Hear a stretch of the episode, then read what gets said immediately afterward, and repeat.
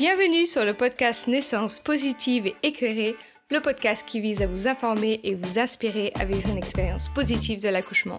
Ici, on parle de vos choix, de la science, des outils pour surmonter l'intensité du travail, du déconditionnement et du compagnon de naissance, quel que soit votre projet et vos désirs.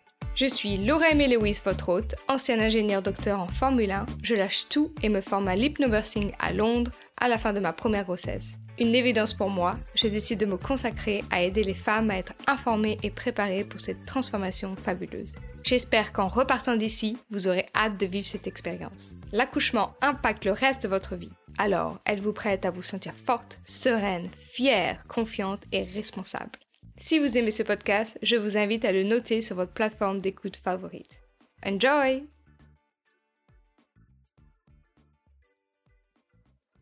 Bonjour à toutes et à tous. Aujourd'hui, on se retrouve pour le 22e épisode du calendrier de l'Avent 2022 pour préparer une naissance positive.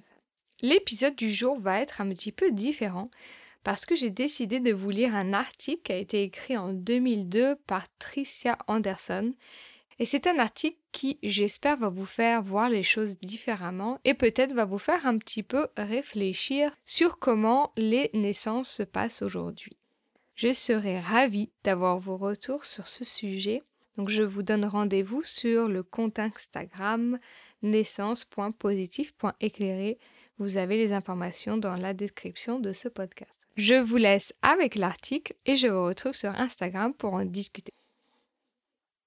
Tout le monde sait que les chattes doivent accoucher sans être dérangées, dans un endroit sombre et isolé, dans le coin le plus sombre de la pièce, le plus éloigné ou bien sous le lit.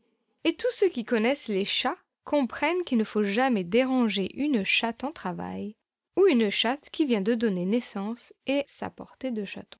Sinon, le travail s'arrêtera et elle pourrait rejeter ses chatons. Tout le monde le sait. Mais imaginez qu'un jour, il y a assez longtemps, un groupe de scientifiques bien intentionnés ait décidé qu'ils voulaient étudier comment les chats donnent naissance. Ils ont donc demandé à toute personne qui avait une chatte de l'emmener dans leur laboratoire lorsqu'elle serait en plein travail. Un laboratoire scientifique moderne, très éclairé et bruyant, où les scientifiques pourraient les étudier en attachant de nombreux moniteurs et sondes en les entourant d'étranges techniciens qui entrent et sortent constamment leur cahier de notes. Dans le laboratoire, les chattes qui accouchaient pouvaient entendre le son d'autres chattes en détresse. Et il n'y avait pas de coin sombre privé où se retirer, mais seulement des rangées de cages très éclairées sous la surveillance constante des scientifiques. Et les scientifiques ont étudié les chattes qui accouchaient dans leurs cages bien éclairées pendant de nombreuses années et ont vu que leur accouchement était erratique, comment il ralentissait et même s'arrêtait, et à quel point les chattes étaient bouleversées. Leurs miaulements et leurs cris étaient terribles. Ils ont vu combien de chatons étaient privés d'oxygène et sont nés choqués et ont besoin d'être réanimés. Et, après de nombreuses années, les scientifiques ont conclu Eh bien, il semble que les chattes ne donnent pas très bien naissance à leurs chatons.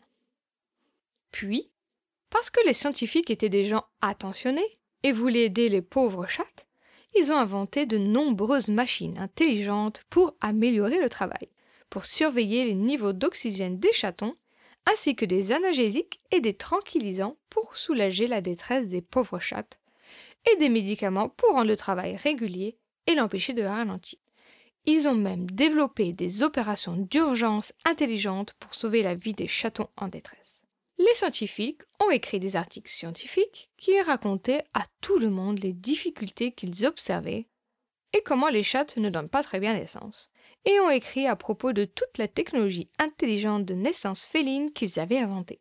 Les journaux et la télévision ont passé le mot et bientôt tout le monde a commencé à mener ses chattes au laboratoire lorsqu'elles étaient en travail, pour profiter de toute leur technologie féline intelligente et de sauver nombre de vies de chatons.